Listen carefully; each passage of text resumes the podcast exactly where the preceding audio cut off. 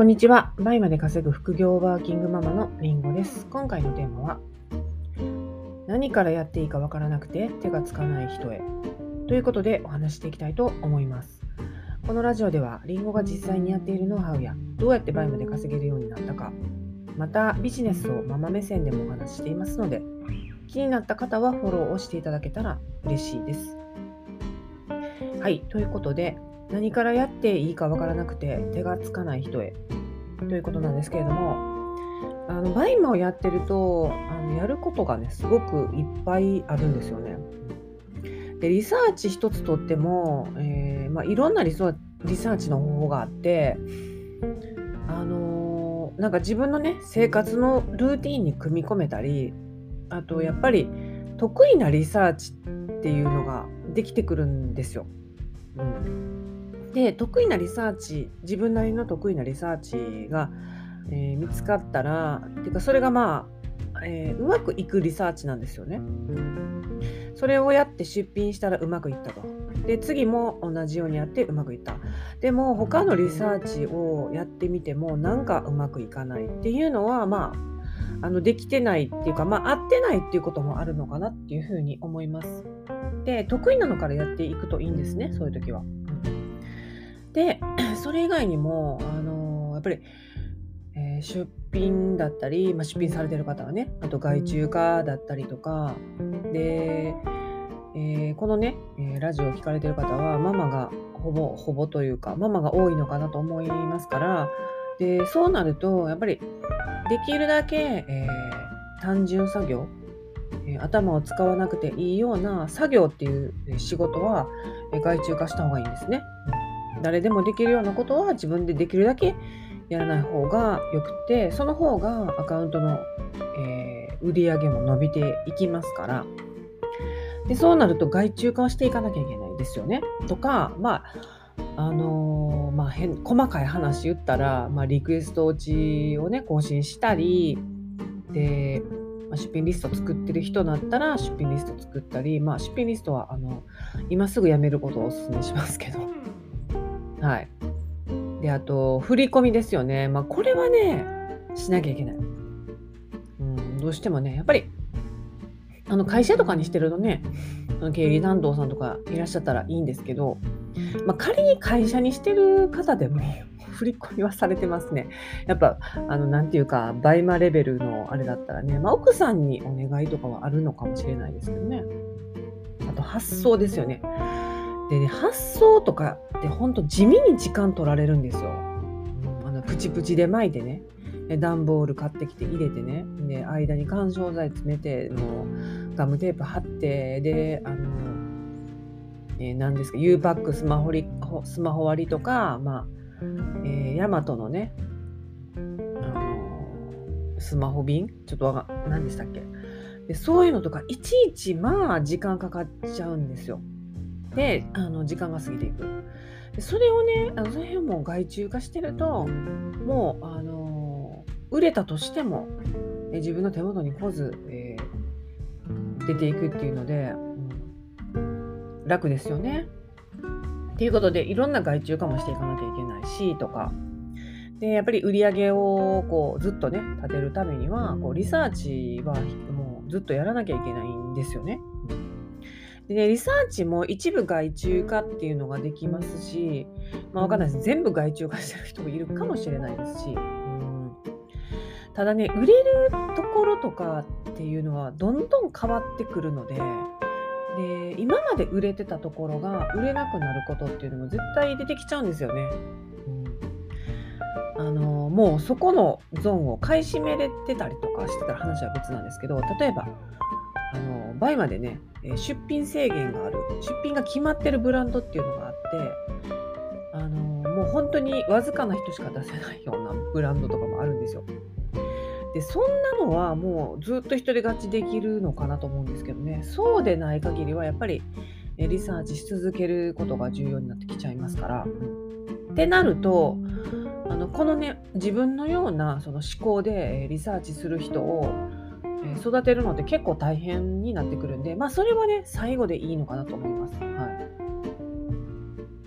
うん。そうなんですよね。で、今最後でいいのかなと思いますって言いましたけどだからまあ一つ外注化で言うとえーと、もうマニュアルも本当に簡単でもうマニュアルなんていらないような作業から、えー、外注化していくといいですよね。うん、まあ最も一番目にできるのは、えー、リクエスト落ちですね。もうこれは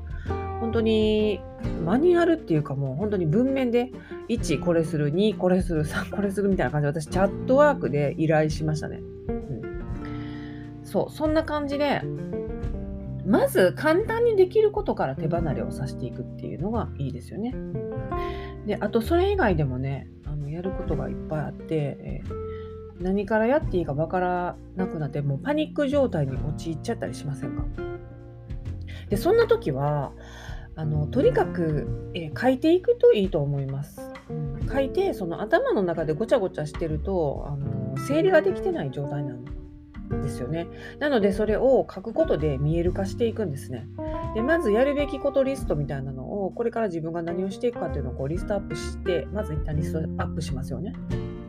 でその中で優先順位を決めて、えどれからやっていくと。でできたのからあのチェックボックスにチェックしていくっていうようなことを私はいつもしていますね。で、えー、そのチェックボックスもねまあ細かいんですよ。であんまり大きいことをざっくりしちゃうとそれだけで、えその何々をするっていうチェックボックスの中にやることがなんか複数入ってるとそれだけで混乱してしまうんですよね。まあ、混乱しない方はいいですけどだからそのチェックボックスの中に複数入らないようにもう本当に分解するんですよ。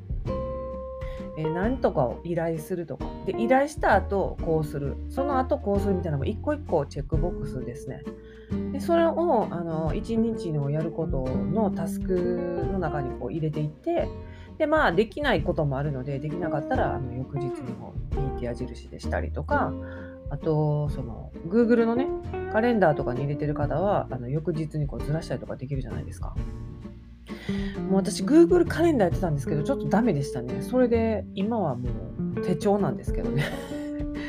もうアナログに戻ってもう手書きの世界なんですけどまあそこだとこう思いついたことをこう箇条書きに横のねあの白紙のページに、今度もっとその細かいそのタスクではなくて大きな視点でえー、次やるべきことに向かってどうするかみたいなのも横に思いついたら書いていけるので、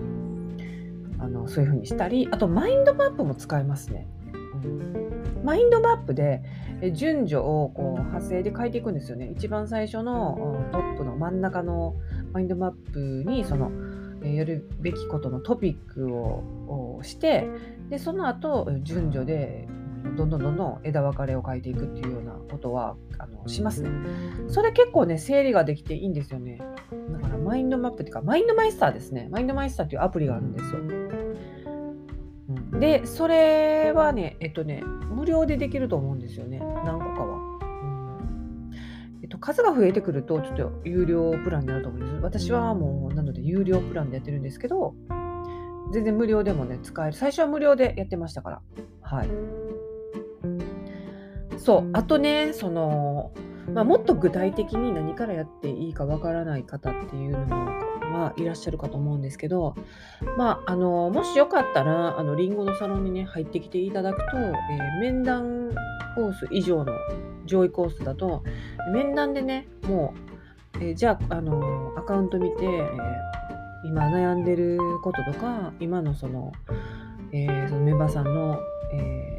生徒さんのそのホットなトピックを聞いて、あ、それだったらまずやるのはこれですね、これですね、あれですねっていう。で、それが終わったらこれしましょうって、これをこう持っていきましょうっていうふうに、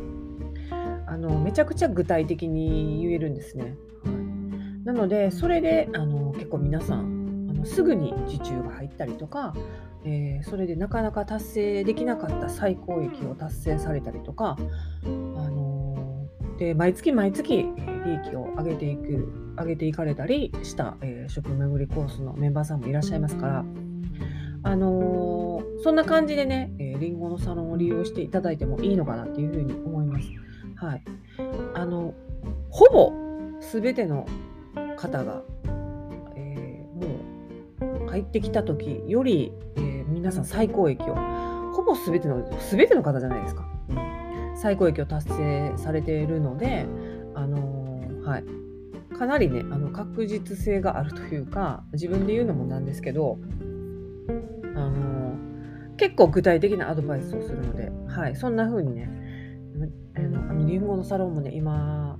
2期の途中限定募集してますので、もしよかったら入ってきていただけたらいいかなと思います。はい、ということで今回も聴いていただきありがとうございました。それでは次回のラジオでお会いしましょう。りんごでした。